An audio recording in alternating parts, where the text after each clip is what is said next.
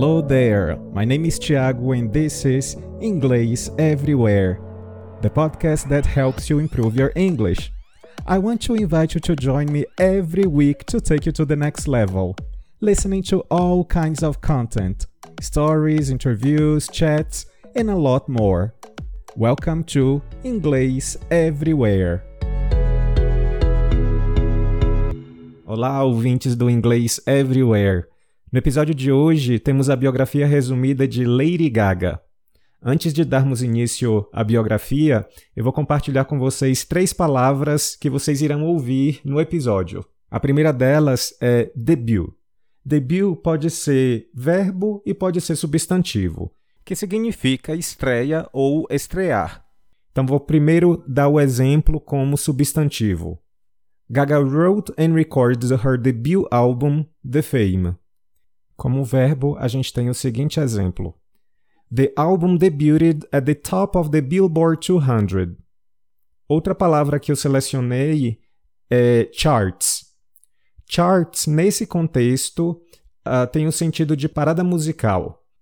A expressão completa seria o music charts. A frase que vocês vão ouvir é a seguinte: Lady Gaga's latest album, Chromatica, debuted atop the US charts. Na sequência, a gente tem então a palavra gross. Gross, aqui a gente está falando de números, tá? de lucro, vai aparecer como verbo no sentido de ter lucro bruto, ou seja, o lucro antes dos impostos. The Monster Ball Tour grossed 227.4 million dollars. Agora então, estamos prontos para ouvir a biografia resumida de Lady Gaga.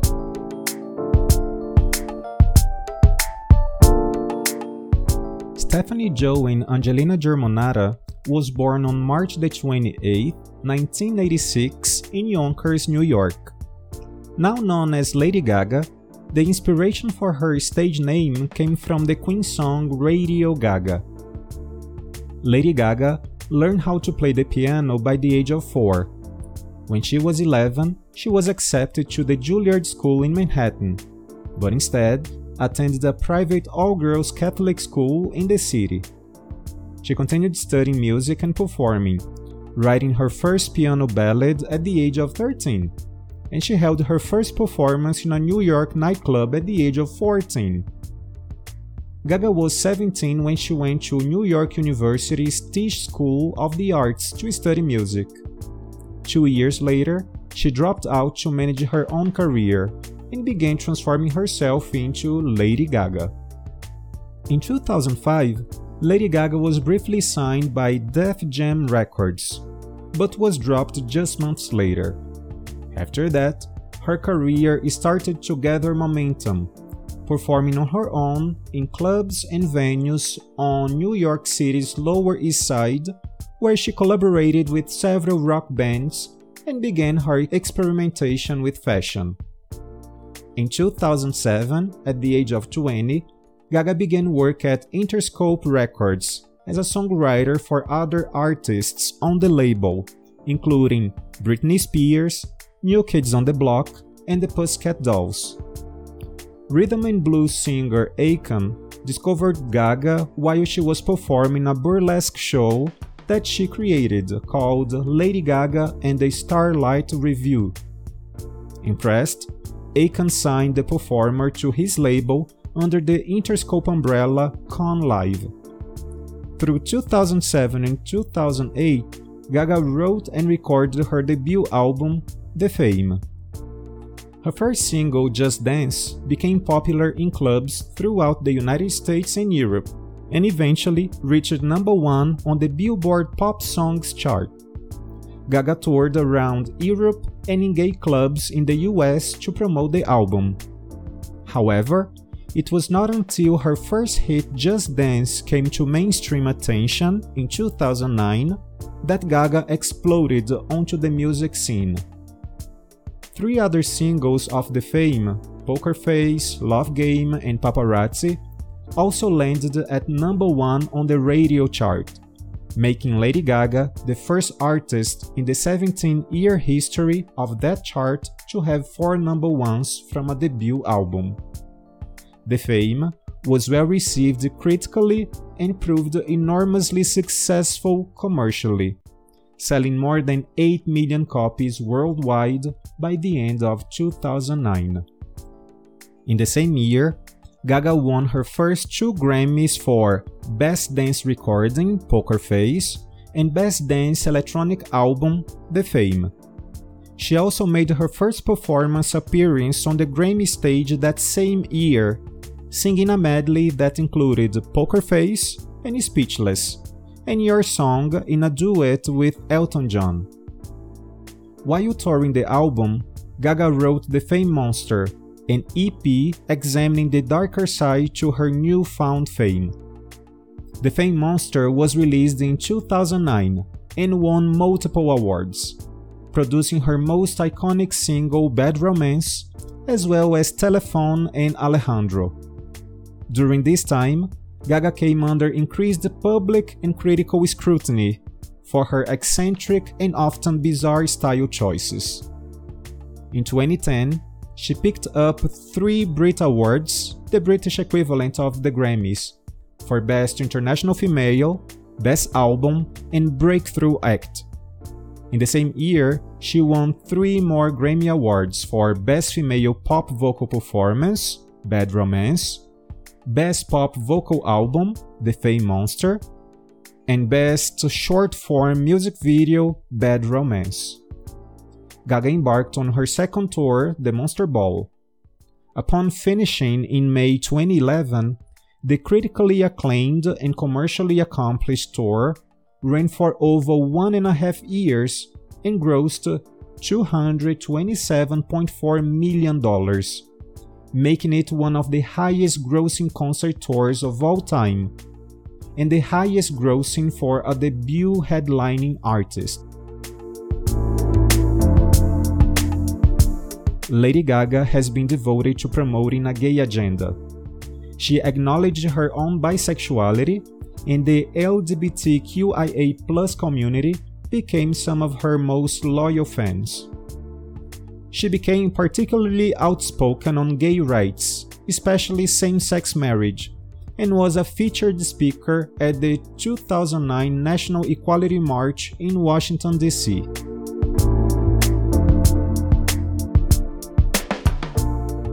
have seen and witnessed so many things over the past two years. And I can say with such certainty that this is the single most important moment of my career.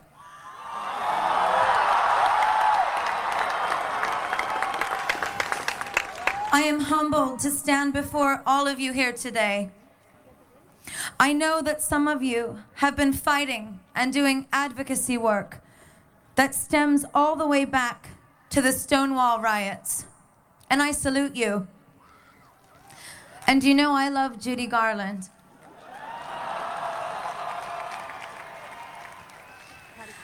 I am also inspired by the masses of all the young people here today. The younger generation, my generation. We are the ones coming up in the world. And we must continue to push this movement forward and close the gap. We must demand full equality for all. They say that this country is free, and they say that this country is equal, but it is not equal if it's sometimes.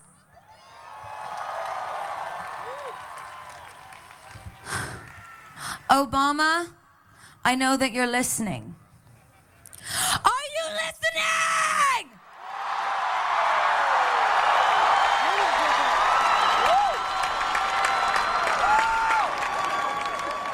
We will continue to push you and your administration to bring your words of promise to a reality. We need change now. We demand actions now. And to Barney Frank, we are putting more than pressure on this grass, and today this grass is ours.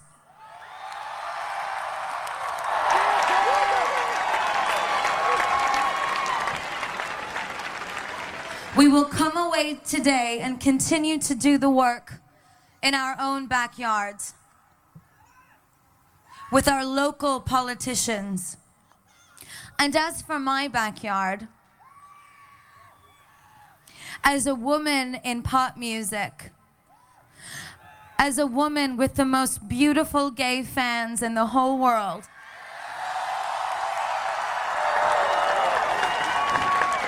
to do my part, I refuse to accept any misogynistic and homophobic behavior in music, lyrics, or actions in the music industry.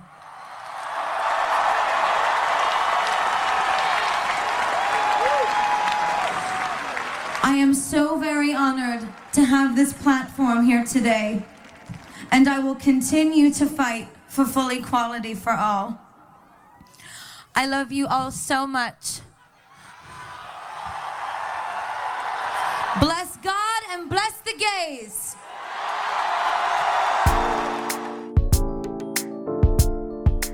In 2010, Gaga revealed that she had been tested borderline positive for lupus. At the time, she said that despite occasional heart palpitations and things, she was perfectly fine. Lupus is in my family and it's genetic, Gaga said. Her aunt died of lupus in 1976. The truth is, I don't show any signs, any symptoms of lupus, but I have tested borderline positive for the disease. So, as of right now, I do not have it, but I have to take good care of myself.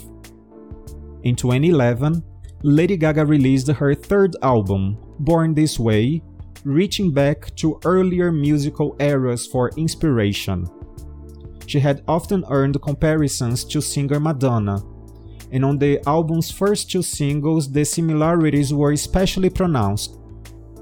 The title track was a self empowerment anthem in the style of Madonna's 1989 single Express Yourself, while Judas mixed sexual and religious imagery. Both songs quickly became hits. She also embarked on the Born This Way Ball Tour in April 2012, which was scheduled to conclude the following March, but ended one month earlier when Gaga canceled the remaining dates due to a labral tear of her right hip that required surgery. In 2013, Lady Gaga released Art Pop.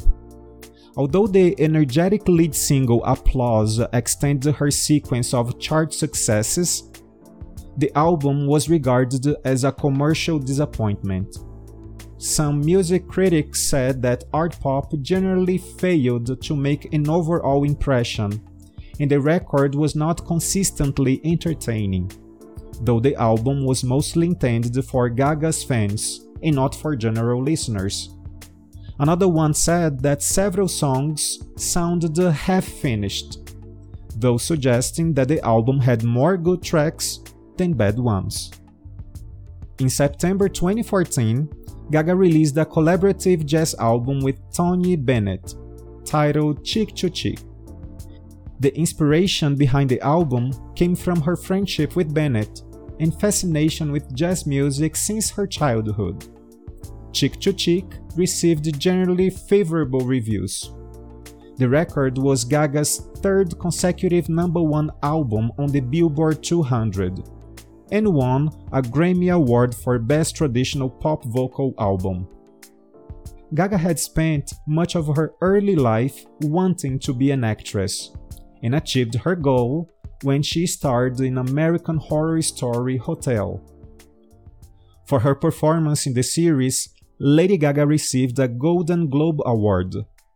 She also appeared in the sixth season, which aired in 2016 she returned with new music in 2016's Joanne, which was inspired by her late aunt of the same name. Featuring the singles Perfect Illusion, John Wayne, and Million Reasons, the album debuted at the top of the Billboard 200, but quickly lost traction on the charts. It wasn't until February of 2017 that the success of her Super Bowl halftime show would set Joanne on the comeback trajectory. Her performance featured a group of hundreds of lighted drones forming various shapes in the sky above Houston's NRG Stadium. The first time robotic aircraft appeared in a Super Bowl program. It attracted 117.5 million viewers in the United States alone. Lady Gaga starred alongside Bradley Cooper in his remake of the classic Hollywood fable A Star is Born.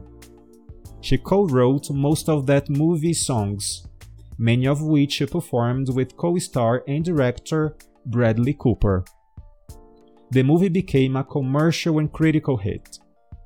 The lead single Shallow won two Grammy Awards and the Oscar for the Best Original Song. And the Oscar goes to Lady Gaga, Mark Ronson, Anthony Rossomando, and Andrew Wyatt.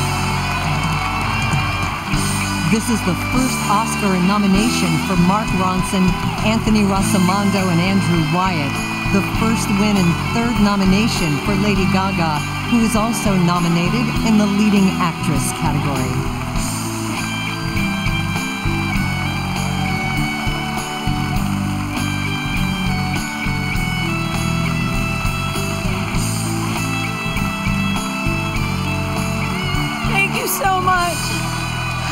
Thank you so much to the Academy for this wonderful honor. Thank you to every single person in this room. Thank you to Mark Ronson, to Anthony Rossomando, to Andrew Wyatt, my co writers. I love them so much. To my sister, my soulmate, I love you. My family's here. I love you, mom and dad, Bradley.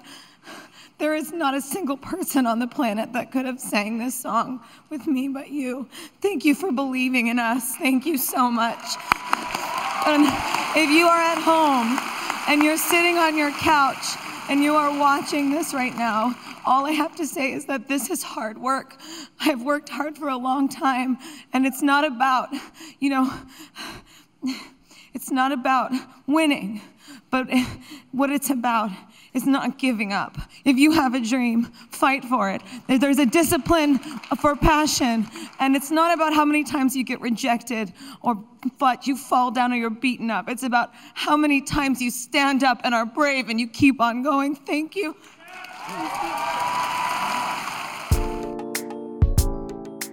Lady Gaga's latest studio album, Chromatica, was released on May the 29th, 2020, to positive reviews it debuted atop the US charts, becoming her sixth consecutive number one album in the country, and reached the top spot in more than a dozen other territories, including Australia, Canada, France, Italy, and the UK. Chromatica was preceded by two singles, Stupid Love and Rain on Me with Ariana Grande.